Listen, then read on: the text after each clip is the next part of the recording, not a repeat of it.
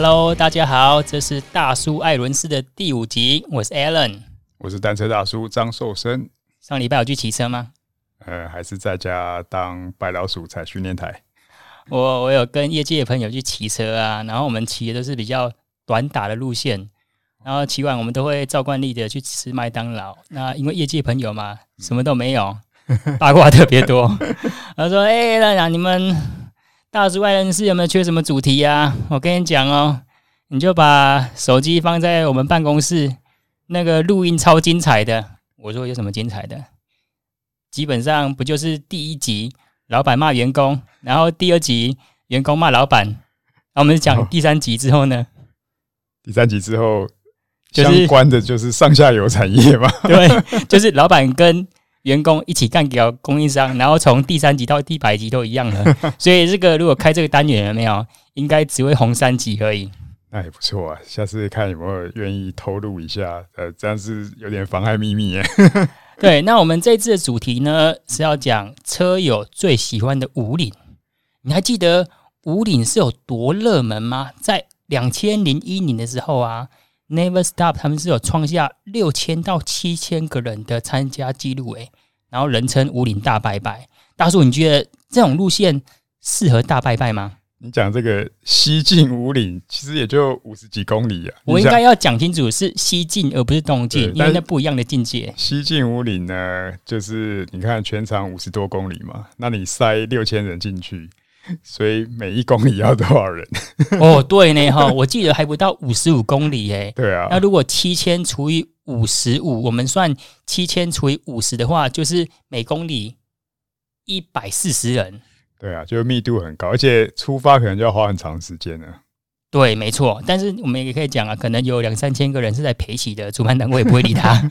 不过，因为五岭到最后冤峰那边上去就路很窄啊，所以我记得当年有参加的人都叫苦连天，因为很多是牵着车走上去。为什么呢？因为塞车，塞车。对，对而且那个是一个主要干道，所以上面不管是呃。送菜车啊，游览车啊，其实还有名车是蛮多的。对啊，那些菜车哦，我有一次经过，然后看那个空的菜车，嗯哼，就让我想起那个无敌风火轮，就是那个 我有想过何金银要练那个独门武功的时候，就在菜车上这样子 甩来甩去的，甩来甩去。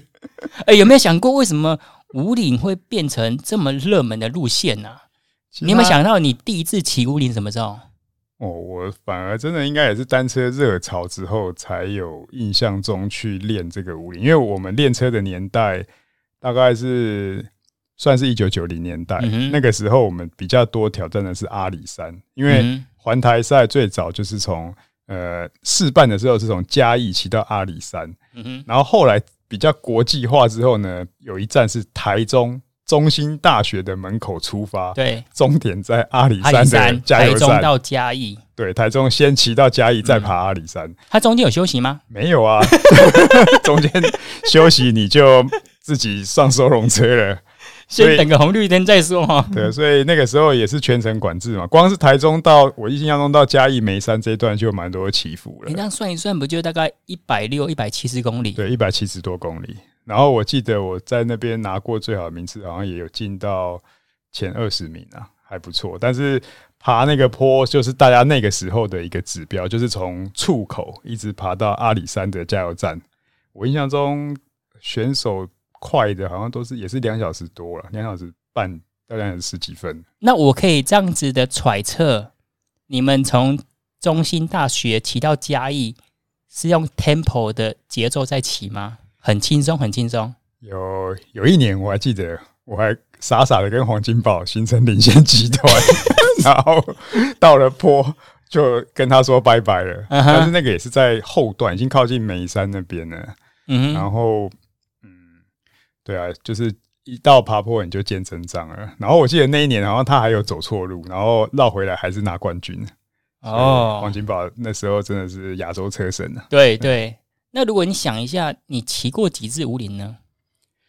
印象比较深的，其实反而也是最近这几年。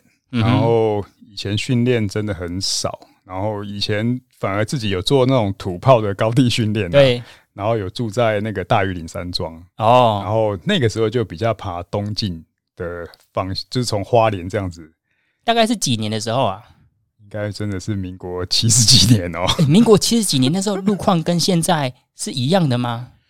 呃，我记得整个等于是那个时候中还算中横嘛，但是从花莲上来这一段其实是还 OK 的。嗯、然后当然路面。有些地方没有像现在铺的这么好，对。然后我记得以前就是慈恩，然后这样一路上来，然后反正我们就是死活赖在那个大禹岭山庄，因为大禹岭山庄那个时候住通铺，一个晚上只要一百块钱。哦，真的哦，就救国团的吗？对 对对，救国团的。但是里面就个老伯伯，然后呢，呃，他好像不太希望人家常住，对。他那个地方好像就是比较属于那种，而且在暑假的时候。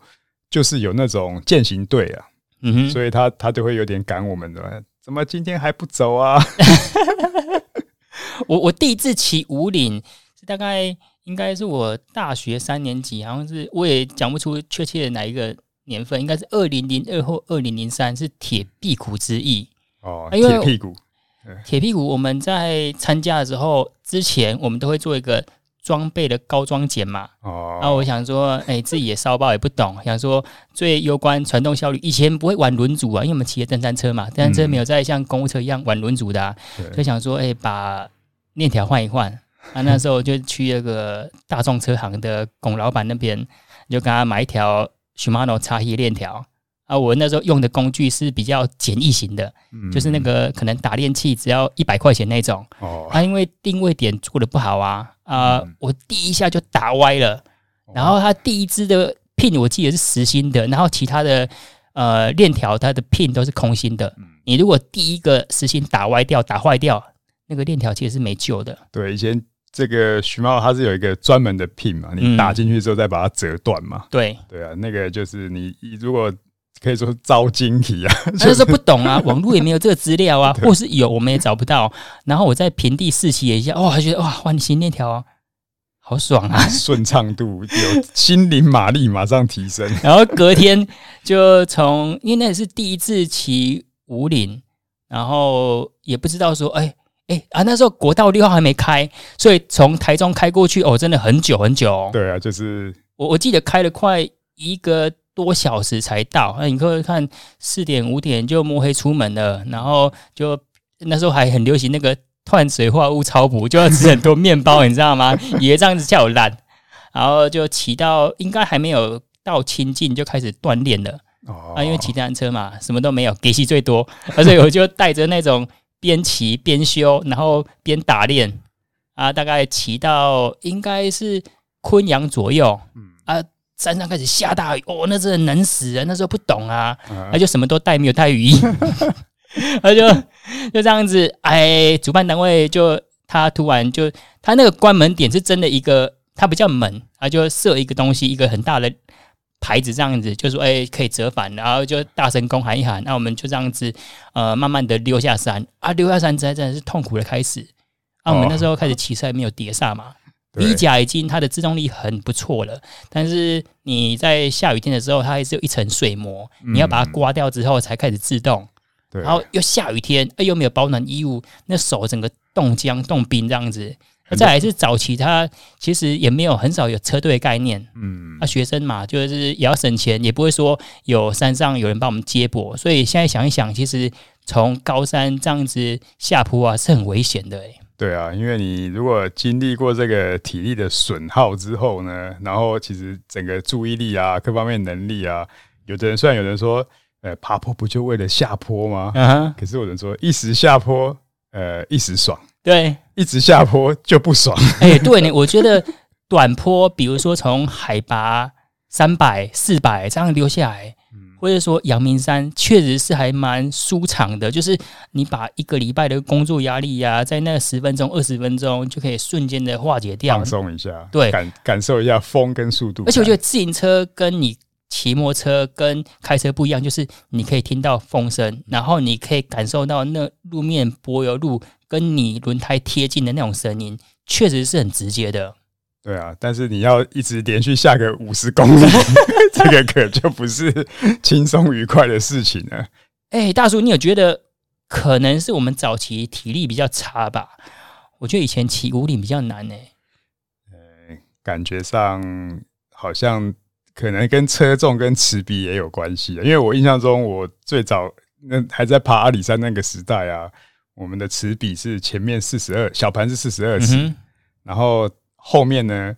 二十三尺就叫爬坡尺，对啊，平常是 二十一尺而已。对，哎、欸，那那像其实即便是顶尖选手，时速来到陡坡，可能也只有十二到十五嘛，那转速一样是很慢呢。呃，不过以现在的环法三大赛的水准啊，像鲨鱼哥那是在爬，我看他的转速也不低，而且他们也会。但现在是整个前面前齿盘变小。然后后面飞轮变大啊！你像早期的时候，你像四十二，如你所说的，配到后面飞轮二十三，那转速应该很低吧？啊？就是以前的观念是力量啊，太空漫步。对啊，就是光靠力量、肌力硬扛上去嘛。但是慢慢的就是要找到最有效率的回转啊，所以后来大概就变成是现一直变得是降低那个齿比嘛。所以三十九到配到二十五、二十八，现在甚至几乎快要一比一的也有啊。对。对，尤其是像 Gravel Bike 或是流行的 Super Compact 这种那个呃四六三十的齿片啊，或是后面飞轮都已经到三十四了，对，啊，等于是一比一。我去年你讲到那个锻炼条，我去年爬五岭第一次爬，去年爬了两次五岭，那一次是六月爬那个崇越碑，对，然后呢也是锻炼条。然后我也是也是土炮啦，因为想说这个这叫 Super Compact 很流行嘛，所以我就自己土炮改了一个四六三十，然后就是可是那个三十之后它的圈 line 会改变，对，没错。然后你要外推，然后有一些就是，然后我就想说好像可以，所以后来变成说土炮改了并没有很很合，然后反而就链条就不顺，然后到后来呢。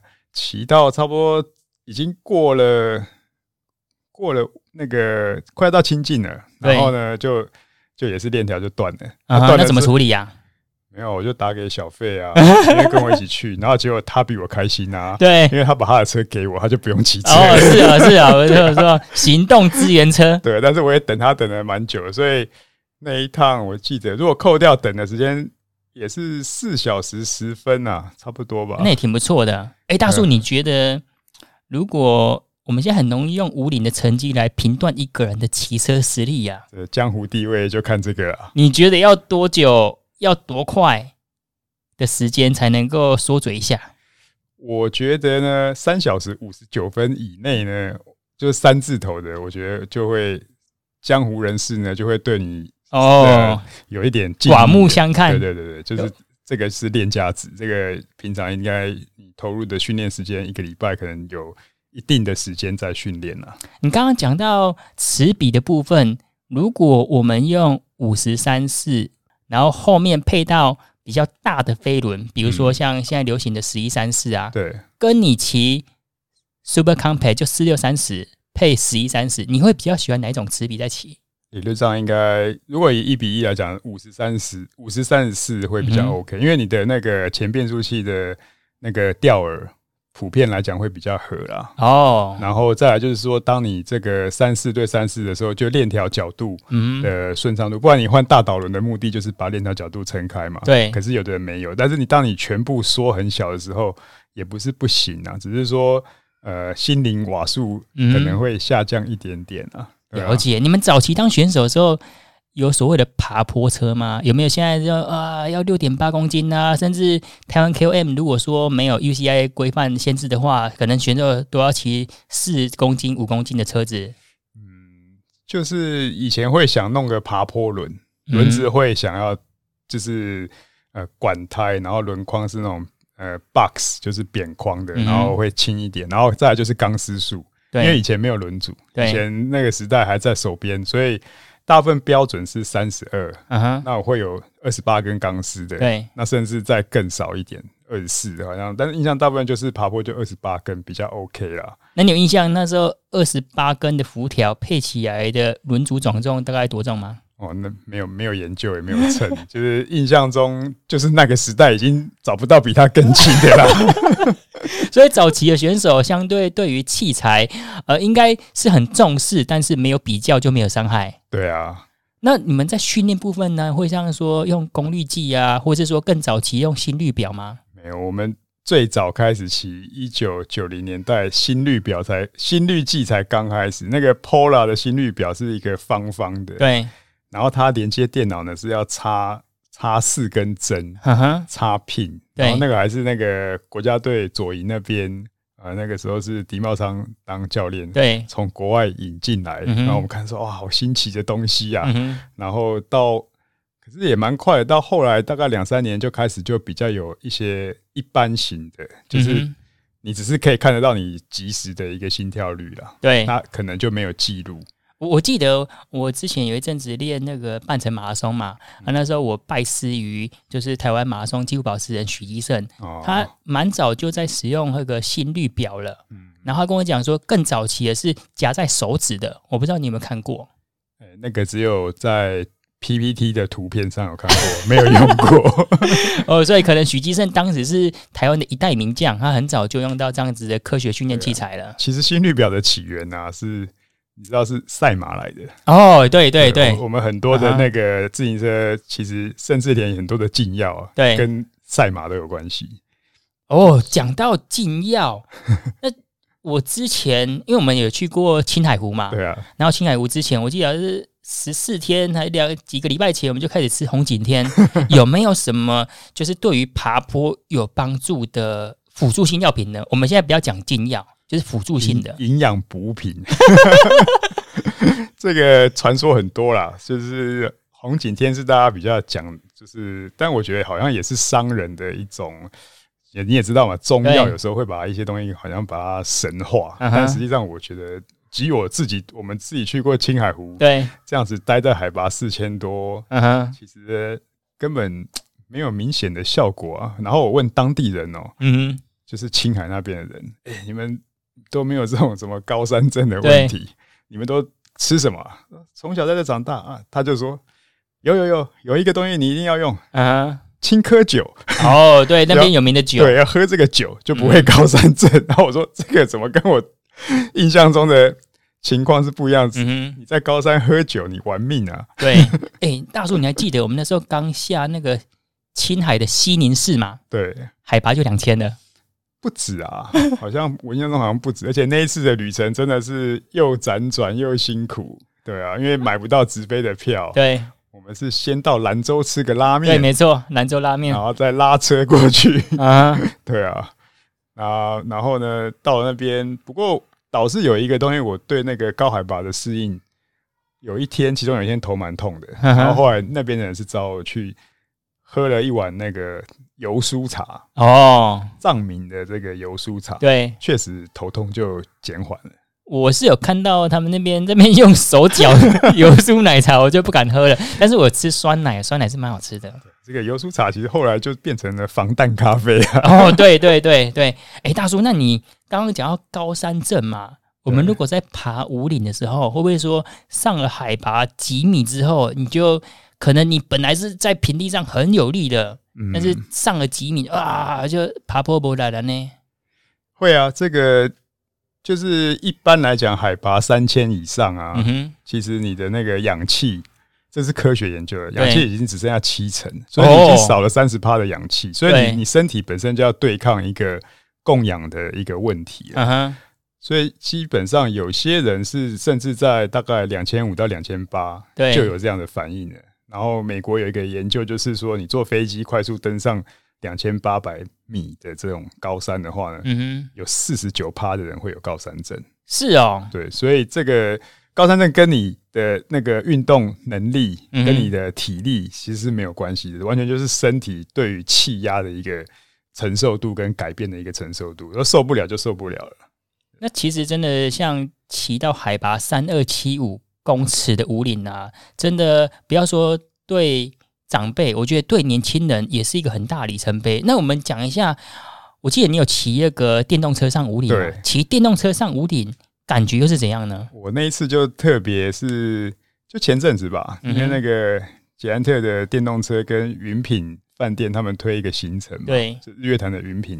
哎，那听起来这个行程就很贵。这个行这个行程真的蛮不错，应该多办几次。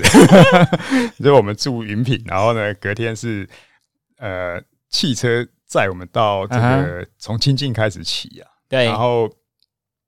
那因为测这个也不算测啊，因为他也是考虑到很多一般民众嘛，一般民众的这个能力来讲，电动车刚好是一个很好的辅助。对。那我呢就去刚好做一个测试，因为我用那个功率踏板，然后我就把输出尽量控制在，也就是说我的电动车输出，它帮我大概是在乘以二点五倍或者乘以三倍，就是看你开的模式。对对，那我就固定出大概一百五十瓦。嗯。可是我的心率的变化在。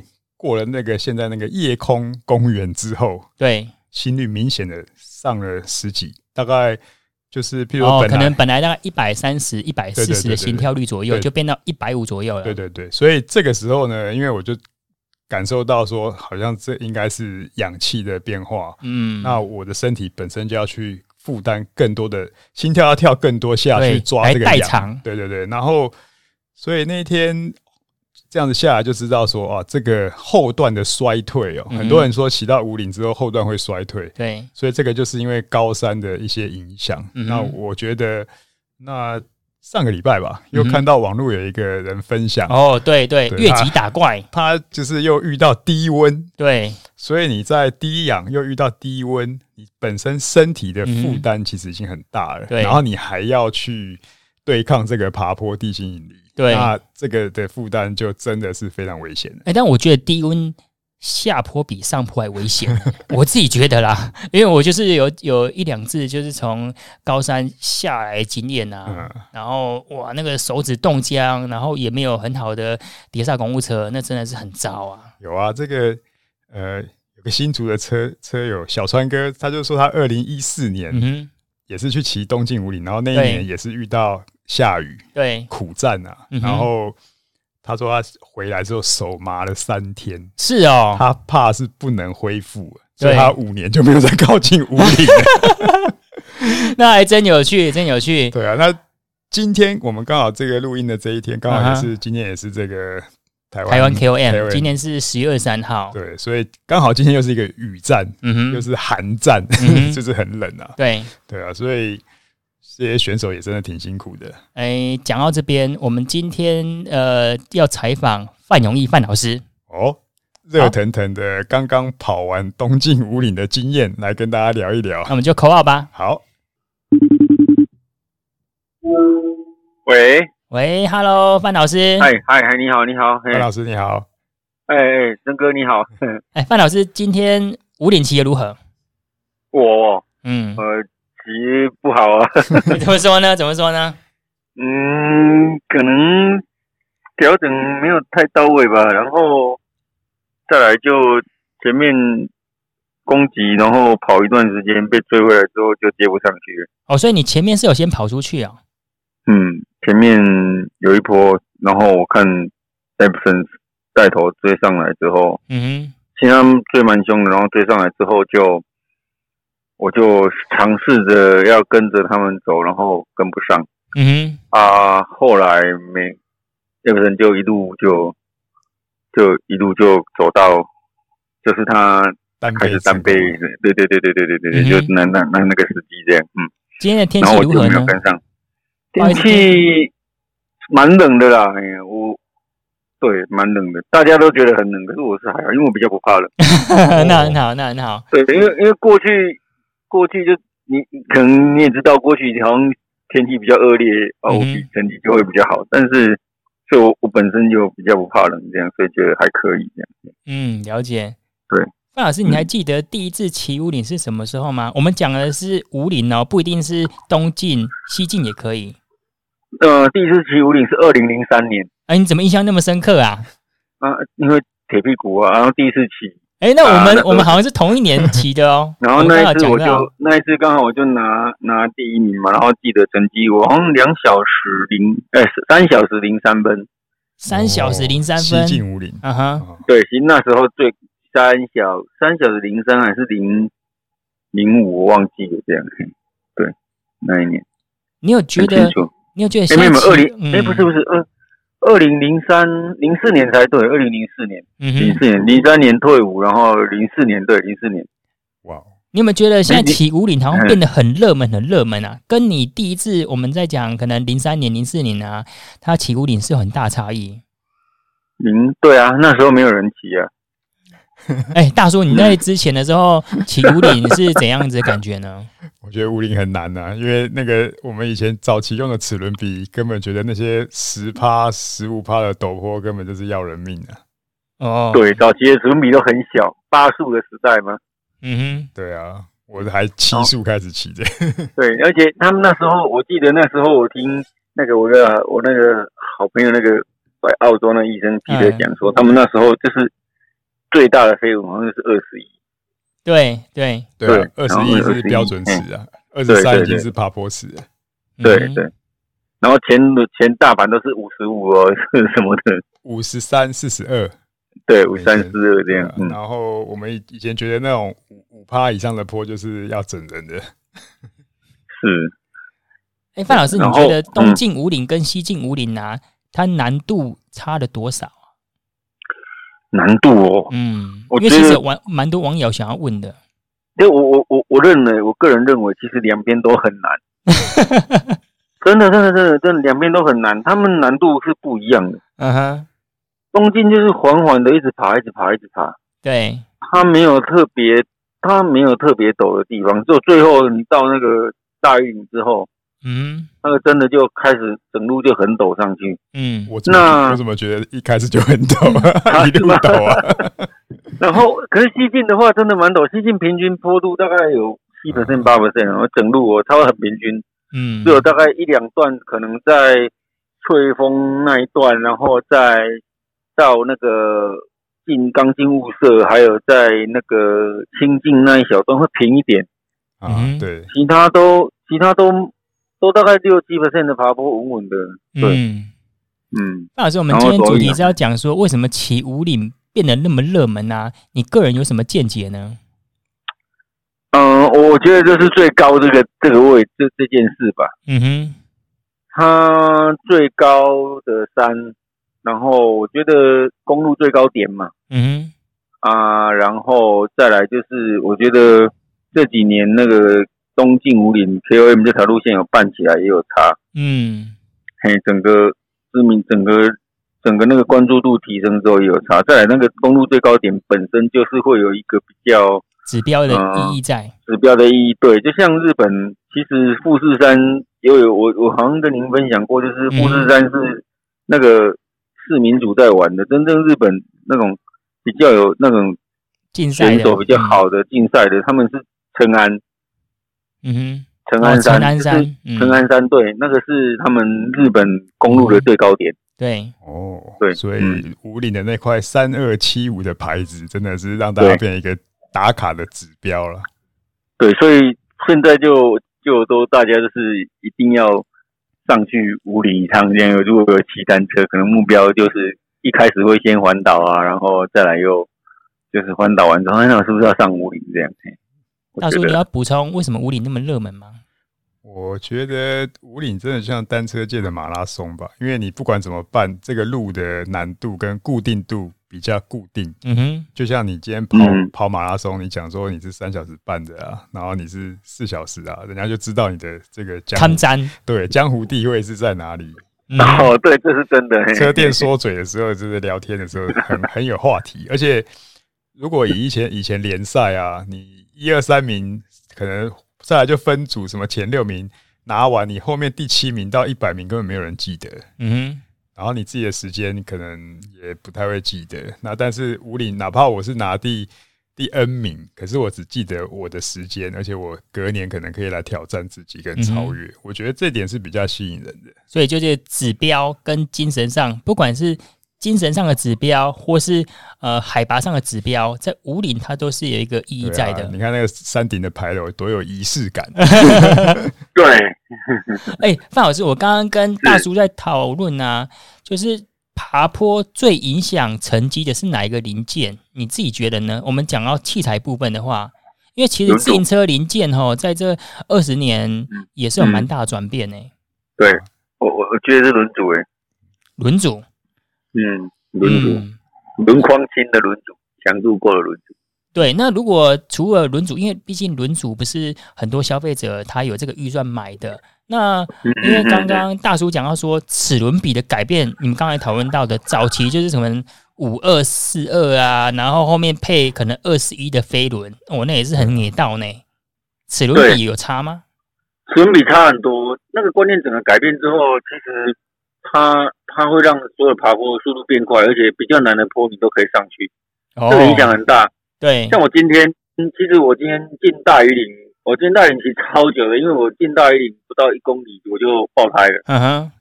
然后你知道，然后我对车刚经过，然后再来我等不到任何的动力车，所以我就我们就等，我就是慢慢骑，慢慢骑，慢慢骑。Uh-huh. 可是那么陡的爬坡，然后我完全没有气，就靠框跟胎皮，我可以骑上去。哦，还好你的轮组是有人赞助的。不是不是，那个不是是这样讲，那是我。我那个很小心，就是你要坐着踩，没有没有抓地力的。哎，可能那个框起一起也差不多毁了吧？那个你没有没有毁，没有没有，没有毁，胎啊，胎会毁掉，胎完了，胎完了。我就坐着，我就坐着这样，然后变到最近。我今天装了一个三十二，飞轮，然后前面是三，对，但后背是三十二，前面是三十四。哦，三四快一比一，快一比一耶。对，所以我就坐着可以踩。嗯哼，嗯，但如果说今天我装跟以前。早期设定一样是装二十八，对，或二七，那我今天就上不去，我可能就要在那边冷，一直冷冷，一直在那边抖了。嗯哼，因为今对，然后我今天想说，哇，这个不能停，我就是慢慢骑，慢慢骑，慢慢骑这样。嗯，啊，真的还让我骑到这样。哎，范老师，我们知道说在爬坡赛啊，不管是对选手体重跟对车重的要求都很高。那你今天比赛，你目前身高跟体重可以让观众知道一下吗？哎，哎，我。我身高一百七十七，这个就是这样啊。体重我说真的不是不让大家知道，我已经大概从我受伤开始到后，我没有量过体重，所以是有稍微正成长一点。呃，可能有胖一点吧，可是可能不会差太多。哦，可是我们看照片都还是很精实的身材，诶，就有壮有壮一点这样，嗯，然后但但是不会差太多了，不会差太多。之前是很。也是很瘦，我我记得这这几天在翻前面前面几年的照片，就哎，这、欸、那时候真的是蛮瘦的，嗯哼，而且肌肉线条明显，对，然后现在看起来是比较壮，嗯哼，比较壮这样，对啊，但是还不到说应该有超了，大概三三五公斤，三公斤，三公斤，四公斤有吧？对，我不知道。嗯、哦，那你车重呢？嗯整台车子大概多重？车重今天的话，诶、欸，我装那个轮子跟比较重的外胎，这个我比较不知道呢。嗯、有高于七公斤吗？高于七公斤没有，没有。对，所以还是很轻的。对的，对，因为之前的话装上那一组来回的轮子的话，嗯哼，大概在六点四到六点五左右。对。所以，即便轮组或是加胎有稍微重一点，但应该还是在六点八左右。我自己估计是大概六点八、六点九左右，我觉得。嗯嗯，哎、欸，范老师，如果我们单就车重来说啊，呃，因为你毕竟早期，因为自行车它的轻量化也是很差异嘛，你觉得？八公斤跟六公斤在爬坡是骑起来比较快，还是实际上真的也会快很多呢？你自己觉得？因为可能八公斤的车子现在大概是五万块钱买得到，可是你要六公斤的车子可能是二十万块买得到。嗯，也有便宜的啦，也有改装便宜的，但是可能强度上面就就要试看看了。对啊，对我我觉得比较重点是强度的问题，像八公斤的车子，嗯哼，它可能它它。它如果是车架是，你知道车架是强度够的，对，然后整个装起来八公斤，就像现在碟刹车很多都八公斤，对啊，对，碟刹车、空力碟刹车，其实他们在爬坡的时候也是蛮好爬的，嗯，了解，对对，然后它零件有差，我觉得每一个每一个环节吧，那个影响起来真的差很多，嗯哼，另外就是一个这是轻巧性的问题，有的你八公斤的车子。如果车架它本身就比较重，为了强度高，然后做的比较扎实，像空力车，对，它比较不轻巧，但是它空力很好。可是这个在速度的维持上面会有优势，可是，在爬坡上真的就比较没办法，毕竟爬坡还是要轻巧一点。对，没错。对，就刚刚讲到公路碟刹，其实那在爬坡的时候也等于是一个累赘一样。哦，对，所以你看那个那个英力士这一次他们 他们英力那个他们全部平路就是碟刹，对，要爬坡就是用那个 C 夹的车，对。啊。昨天然后 Cadman 也是啊，Servelo 那个然后嗯。对啊，C 甲然后换换不一样的轮组，那么平路跟平路丘陵跟长爬坡的比赛是换是用不一样的轮组的这样，嗯嗯，了解，嗯。范老师，我们在网络上有两位网友想要询问啊，就是呃，他可能是一般的市民组，是，然后他想要去挑战东晋武岭，对，然后他说是不是越级打怪啊？如果说你要评断，或是说要建议一个人说你要练到什么程度啊，去参加才比较不容易被关门。嗯，这个这个其实是蛮。蛮难回答的一个问题，因为我相信申哥 回答这个问题会觉得很复杂，因为他这个问题很大。对，没错。然后第一个，如果从如果从一个我们做当一个当教练的角度来讲的话，其实我没有办法。如果单这样，我没有办法给他任何意见。因为第一个，他的体能水准到哪里我不知道，基础体能到哪里，然后他的骑车骑乘的经验，那些都是都是不知道的。那是不是越级打怪？这个真的很难讲。那可以到什么样的水准？什么指标可以到什么样的水准？嗯，我觉得这个不太一定呢。这个对啊，比如说好，你你七进骑得上去，嗯，可是骑得上去是看要骑到多多少，或者说你骑对。那如果说好，你七进七进骑到四个小时，我不不见得不觉得说你东进就可以完成。哦，真的哦，哦，我觉得啦，不一定啊，哎呀哎呀，可能西进四个小时，四个小时左右东进完成几率是很高，可是有时候。耐力不足，嗯，对啊，那个差蛮多的，因为毕竟一百公里，一百多公里，然后长时间这样跑，啊，最后又有这种高海拔要爬那个大禹岭这一段坡的问题，这样，他反正是最后才最困难的。对啊，然后我今天我发现，其实我今天这次真的是真的就是掉了之后，跟不上之后，我就就真的有一点，就有点顺顺的跑这样，然后。我发现有一些不错的年，有一些年蛮年轻的选手、嗯、啊，专业车专职的车队的那个是什么什么一些线队啊，或者是什么的选手，嗯、他们我用框跟胎比骑，他们他们没还还跟不上我，所以所以拉着手刹车让就对了。没有没有，不是我不是这个意思，我 我意思不是说我很厉害，是说对，其实这个很难去。去讲，就是他以他们来讲的话，嗯、他们他们年轻训练的方式不一样，可能比较不够啊。对，年轻能你能力一定是够的啊，可是他们可能在耐力的部分，年轻的部分，再来就是可能对高海拔的适应，或者像今天对低温低温的适应那样，有人对低温就很没办法适应这样啊。嗯嗯嗯，所以这个问题其实还是因人而异，不容易回答的。因为我我自己其实还没有骑过东进五岭。我自己也是有骑过分天的啦，就是 因为其实分两天、三天，对，分两天、三天真的很轻松，那是郊游的。那我我我我就是那个范老师讲的五岭，我是有西进五岭，我在四小时内，但是我一直想到说，二零一四年那次下大雨很惨烈的经验啊，然后很多人就讲哇，那山上多惨，其实一直让我阴影，我不敢参加。我觉得我的体能应该是因为毕竟我们。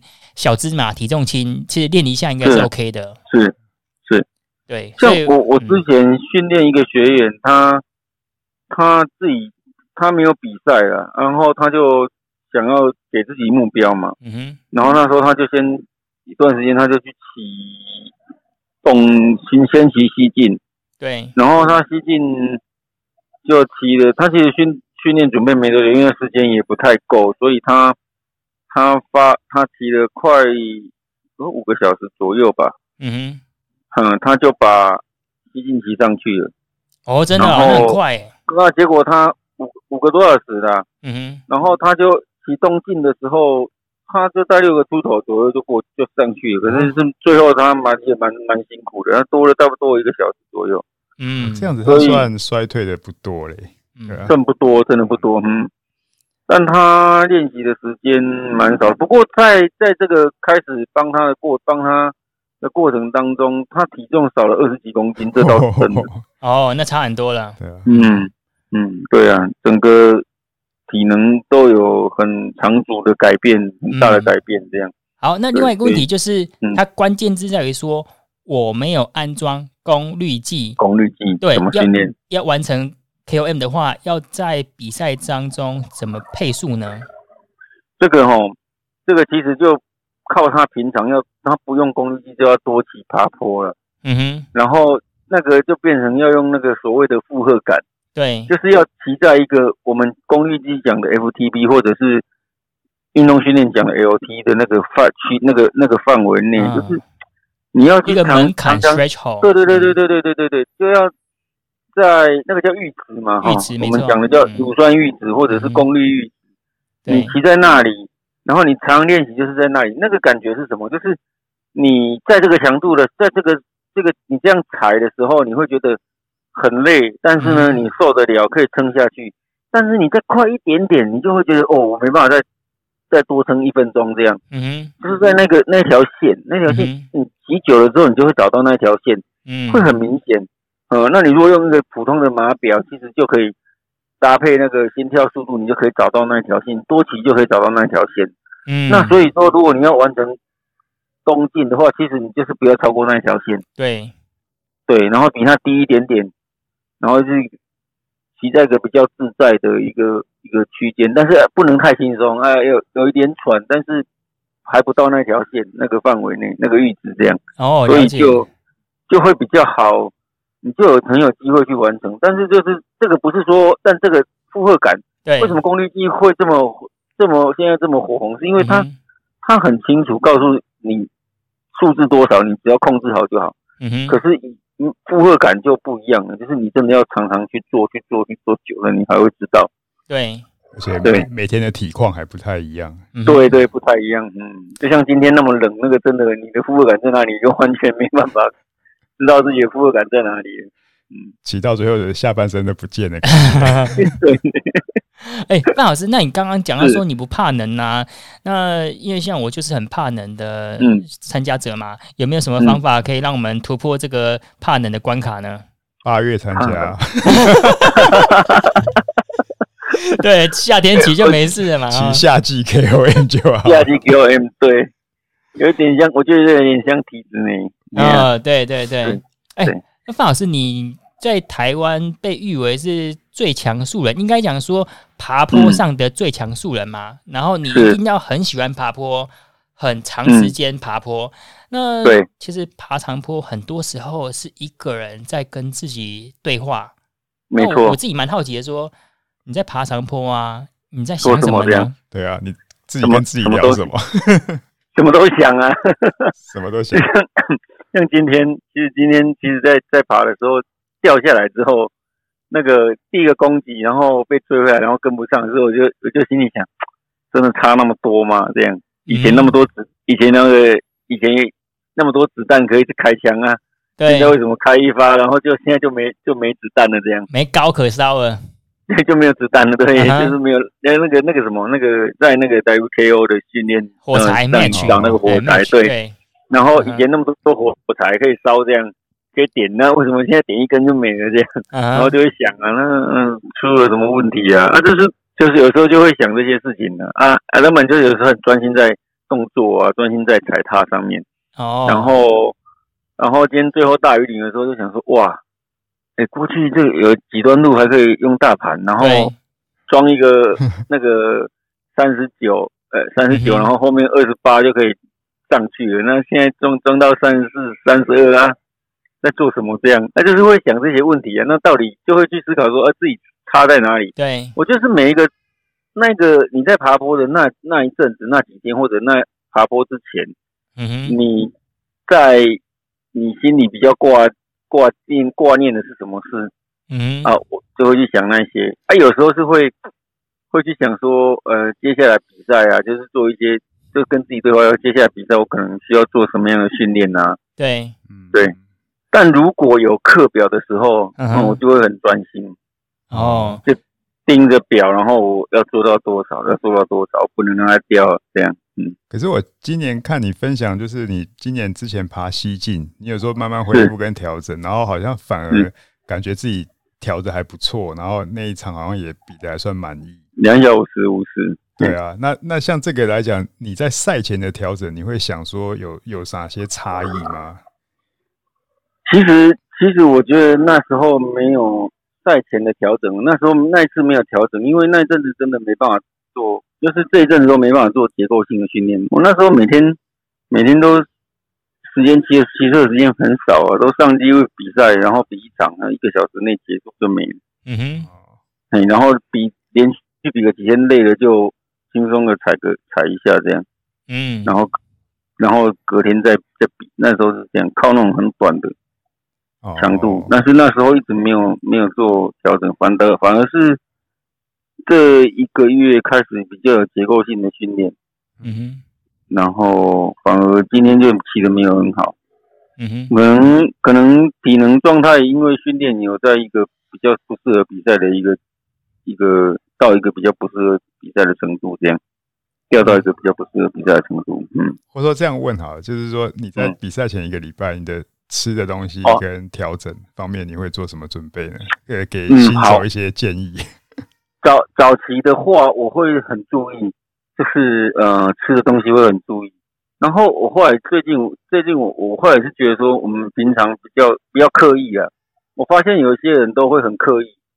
譬如说，要刻意要补碳水啊，然后就知道自己头昏脑胀啊，然后或者是刻意的去做什么事情啊。但是我觉得维持自己的生活节奏还蛮重要，毕竟我们不是职业选手，所以说大家要进来的时候，倒是比赛前维持自己的生活节奏，再来减量。有的人会减量减到太夸张，然后让自己的体能衰退，变衰退。对，这个也有很多我们常看到的是这样的事情。那我自己的。我自己的做法是，像 KOM 这种比赛的话，我减量是逐步减的，但是我量量那个强度不减，量减。嗯，哦，比如说本来做引诱，如果固定在训练的话，是本来做好六组的间歇，我会从六组四组，然后到比赛前两天，可能我还是就变做做两做两组。哦，但是那量量就剩三分之一而已。嗯，然后再来就是节奏要搭得上。刺激度还是有就对了，对对对，要给，我觉得要给神经肌肉啊、体能、身体足够的刺激。然后像，嗯、呃，比如说像今天是礼拜五，身体是有可以去调身体的生理时钟跟节奏的。所以你要让身体就是习惯说，每到了礼拜五，他就知道他要做，他要工作了这样。嗯，所以可能在比赛前一个月，如果真的有心要做的是好好，这个比赛是礼拜五，那你就是可能。三天一个小周期，休一天，三天一个，再一个小周期，就七天一个七七天就一个周期这样，然后再来你就要调说好，那礼拜五就是，那你到这个比赛礼拜五就是要做做做做那个，就可能比如说嗯，今天礼拜五比赛嘛，嗯，那我可能就是可能变成说礼拜五、礼拜四、礼拜三，可能礼拜三就要全休，然后礼拜四可以动一下，可以做一点刺激这样。冲一下啊！礼拜五就比赛，让让身体习惯那个节奏跟周期，那你就身体会时时间到，他自然知道他要做事的这样。嗯，对，哦、好，那我们类似这样子的这个训练的话题呢，可能有机会再应该要专门再来开一集啊。那因为训练这个要讲真是蛮多的，就讲到周期性训练的，对啊。对啊，这比较复杂一点点。这个森哥也很厉害啊，这个。你们在第一线的嘛，对不对？所以没有没有，有机会我们再再来详聊这个功率训练。好啊好啊好啊，没问题。就非常感谢范老师接受我们的 call out，跟我们分享了这么多这个今天这个五岭的经验啊。是是是，OK，那有机会我们再聊喽。好，感谢范老师。好，范老师，谢谢两位，谢谢，好，谢谢，拜拜拜拜拜拜拜拜。哦，那刚刚这个 call out 范老师，他也分享了蛮不错的经验啊。那我这边再稍微总结一下我们今天主要的话题啊，就是这个为什么大家这么喜欢爬五岭，然后爬五岭你该注意哪些事情呢？嗯哼，当然五岭这个还是为了这个江湖地位，西进五岭，希望大家都能够三小时出头了。哎，我刚刚一直想要问范老师一个问题，耶，大叔，你觉得如果我们只骑只为就是那种智慧型训练台啊来练五岭是 OK 的吗？我自己的经验，我觉得是 OK，但是西进是 OK 的。嗯、那东进的话，你可能投入的时间要真的要比较长。嗯、我自己的分析是，西进五岭，你每个礼拜大概要花七个小时训练哦，就每天每每天一小时啦。其实还好，因为很多人如果一到五可以稍微练一下，六日出去一骑都很容易超过这个时间啊。嗯，那但是东进五岭，我觉得就要大概。至少比赛前的一两个月，甚至到三个月，你大概每周要投入大概十个小时才、嗯、才足够。那如果在运动训练的时候啊，像爬长坡，大叔你在想什么呢？我在想什么？天气好的话就，就呃呃，如果正常在已经进入一个状态的时候，所谓状态就是英文讲说，在这个轨道上运行的时候，啊、当然就会想着让回转更顺一点啊，啊让这个。然后会注意一些数据啊，比如说回转，对然后心跳，那功率倒是比较不会看的，uh huh. 那那都是回去再分析嘛。那如果今天天候恶劣啊，又已经整个已经掉出那个轨道之外的时候，你就只能想一些其他事情。等一下有个热的泡面多好啊！嗯、我就想看 看待会要聊什么国际车坛。这周国际车坛有什么有趣的吗？这周的国际车坛来讲的话。我觉得跟这个爬坡比较有有相关的，刚好就这两天的环意。大利赛，因为已经进入到昨天第十八站，今天第十九站嘛。对，所以这个昨天也爬了整个环意最高峰，对，海拔二七五八的 Stelvio。对，那这个爬坡呢，如果大家有看转播的话，这个山路真的是漂亮，山上已经都是下雪了，然后。Rohan Dennis 他率先通过这个 Cima Coppi，就是每像像环意大利的话，他就是用这个纪念这个 Coppi 这个选手，所以把海拔二七八二七五八是今年最高。Uh huh. 那谁先通过呢？也会历史留个名，而且奖金五千，大概行情是五千欧元呢。哦，那他们应该来参加台湾 KOM 的。哎、欸，大叔，那我想问一下，因为我之前也蛮常看一些环法环意啊，他们的海拔还没有像五里那么高。那如果我们单就爬坡难度来看的话，为什么大家都说环意的爬坡很难呢？环意甚至环西，它因为它很多的陡坡在里面，它的地势啊，其实基本上跟环法来讲的话，环法它我觉得在赛程的安排上会比较平均一点，然后选手的对抗性比较高。但是环意大利跟环西班牙是对于山路的这个。难度真的很高，嗯、然后呃连续的爬坡路段，而且好像它比较没有像呃地形上没有像法国这么多的可以做一些多的变化。对，那总是那几个经典的爬坡，嗯，就。就很容很容易决胜负了哦。啊、我是看它单座山的海拔虽然没有像武岭那么高，但他们要爬好几座，所以那海拔加总起来，可能我记得好像是五千到六千，有非常的多哎。因为它像进到阿尔卑斯山系，这个就是山脉里面，它等于是小镇里面上上下下。你以前就是有一个阿凯也去比过一个环发之巅啊，他，那一站就是有三个爬坡然后我们在台湾看等高图，就是说。就像是你先爬阿里山，再爬太平山，然后再爬五岭，差不多是这样的感觉。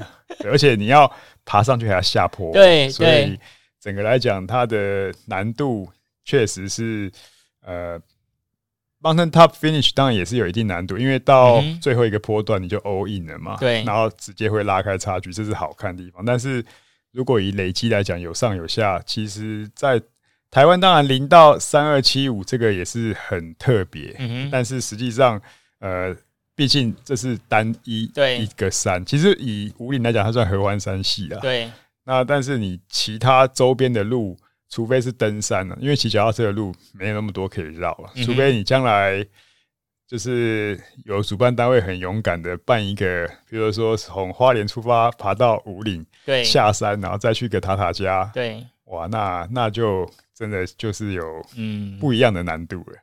那环意的粉红山之争啊，在第十八站也换人了，换成 Wilco，那他有可能续穿粉红山到底吗？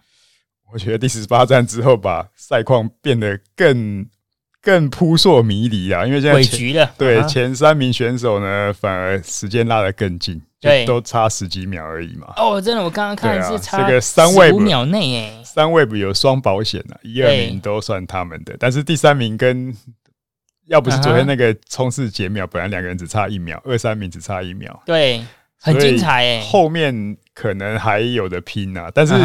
Uh. 今天我们现在录影的同时，这一站也是因为很精彩吗？对，不是很呃，还没开赛就很精彩，因为又冷又下雨，然后要骑两百五十八公里，然后这个选手抗议啊，罢工吗？想要罢工？对，想要罢工啊，然后就把两百五十八缩减成一百五了。那这个罢工也不是，也是有道理的啦。对，就是说他们今天呢，要先早上要先坐车一个半小时到起点。嗯因为常常这种环赛，你的起点住的地方跟起点不一样，那你然后接着要骑六个半小时的车，因为两百五十八公里，嗯，然后完了还要再坐两个半小时的车哦，转场。对，那我们一般在这个行话叫这个今天就是 double transfer，哈哈。有双转场，对，哇，这个是很痛苦。嗯，确实，那选手就会抱怨跟影响，最主要就是又冷又下雨。嗯、那这样子整个情况会真的是损耗蛮大的，对，也也相对来讲是危险啊。对，这个在我印象中八零年代也发生过，而且是当时那个 Bernard Hinault 带头抗议。嗯哼，那他们抗议是某一个环法站的山顶，对，山顶结束。嗯哼，结果人群太多了，对，大堵车，下不了山。Uh. 等到下山的时候，已经晚上八点了。哦，然后隔天还要对，隔天还要比赛，uh. 所以隔天就全体抗议。是啊，对，然后就也是好像缩短距离还是怎么安排。反正这个环法赛或环意赛有偶尔也会遇到这些情况，或者说山顶下雪，uh. 然后把终点呢往山下就是减。呃，提前缩减了。其实像今天也是啊，今天的 KON 是后面的选手了，终点是移到大禹岭，对，就没有攻上去了。哦，了解。为了安全嘛，嗯、所以这是可以理解的。嗯，了解。呃，我们这一集有一个网友提一个 Q&A，他说他蛮喜欢，就是我们聊一些赛事啊。那他个人骑车资历也不算深，那他发现台湾赛事有一个很有趣的事情，他简单说就是。台湾人都喜欢自嗨啦，就是赛事单位有没有，就是要搞一个白山啊，然后搞一个台湾第一呀、啊。哎、欸，大叔，你这一点怎么看啊？就是我们好像主办单位就特别喜欢 promote 自己，在国外会这样子吗？呃，像环法，当然他也有最佳年轻选手了，对，他鼓励，但是他的最佳年轻定义其实二十五岁，二十五岁以下、啊、，Junior，所以给白山嘛。嗯、那那。环台赛来讲的话，早年也有白山，嗯、白山是给国内最佳选手。对，那后来白山取消了，后来变成是蓝山，亚、嗯、洲蓝山，山。对，因为以前确实需要鼓励、嗯，而且以前的这种国内队伍参加的多。对，那级数整个环台赛 UCI 级数呃不算特别高的时候，很鼓励国内选手。可是这样的鼓励发生了一个问题。嗯在比赛的战局中啊，我我就是前面集团是老外跑掉了哦，可是我我为了要国内冠军，我我不管啊，嘎地狼生嘎地狼，对啊，我就看住我主要对手就好了，所以后来就改改变了嘛。后来当然这个级数提高之后，国内选手参加的机会确实你要经过选拔才有办法参加环台赛了。那这时候我们就放眼亚洲了啊，但是亚洲这个我觉得还是有点意义，因为。你要跟日本啊，跟一些韩国、哈萨克，对啊，这些强队来比的时候呢，嗯，最主要是什么？一个指标，你对后面去比亚洲锦标赛、亚运会这个有没有机会？嗯、那鼓励国内选手，你看像这个小黑啊，对，还有这个呃阿凯啊，对，对啊，像这样拼那种感觉，就是说，呃，也让台湾的车迷就是有一个瞩目的焦点。嗯、那确实。呃，你说是自嗨，其实我觉得以亚洲等级来讲，就至少有点级数了，不是国内了。那早期的话，搬这个国内白山，我印象最深刻的就是赖冠华，对，几乎几乎 赖冠华很稳嘛，他爬坡很好啊。对，那台湾一哥，所以他常常就是国内冠军。嗯，那当然，但是他的成绩其实那个时候也，他也算是很跟国外选手在拼，有接轨哦。对啊，但是整个来讲，变成说这个荣誉，其实如果把那几年成绩再翻过来看，搞不好他亚洲也排蛮前面的，嗯对啊。所以整体来讲，我觉得这个鼓励来讲，并没有什么不好了。对。我我我对赖冠华的印象非常深刻，因为有一次我们大学老师问说：“Alan，你之后想要做什么？”我就说：“嗯，我想要成为赖冠华第二，没有那么夸张哦。”我就说我想要成为职业选手，然后他就跟我讲：“你不要啊，你去念休闲运动研究所好了。”小以大义啊，对，他就说你你这个，他就说你的资质不适合去 去骑车的啦，就这样子，然后打发了我这样子。骑车这条路真的是蛮辛苦的。那这一集大叔要补充的吗？呃，刚刚有提到，就是这个爬武岭，大家总结一下，再反复的提醒大家一下几个要注意的事情，就是高海拔，上到海拔三千以上，真的要很注意哦。因为如果用，因为我是空军的啊，飞行飞行的角度来看，对啊，你呃，在这这种高度以上，飞机你都要做减压，就是要帮这个。压力要来做增压的动作了，所以你整个来讲，高山症啊，还有低温啊，这些耗氧啊，就变成说，特别是真的一般的人，现在单车热潮，如果还有一些热潮，有些呃听众他们想要自己去挑战，嗯哼，我觉得台湾来讲还是有一个节奏了。对，一般我们建议你去爬武岭还是在夏季。嗯哼，那今天十月二十三号，这个台湾 KOM 已经算是。五岭季正式结束了，对，所以呢，再过去再往后呢，这个五岭山上非常的冷，嗯、像今天他们体感温度应该都只有五度左右吧？哦，那很冷。对啊，所以你不要说冒着低氧又失温的危险去挑战武岭，嗯、那也许你应该转个目标，接下来是东北季风开始了，哦、应该是一日北高，一日双塔，对，所以换个方向吧。对。OK，好，那我们这集就到这边，感谢你的收听。然后，如果要留言跟我们互动啊，可以到 FB 搜寻大叔艾伦士，或是透过 Apple Podcast 留言告诉我们。那这一集就到这边，谢谢你，拜拜，拜拜。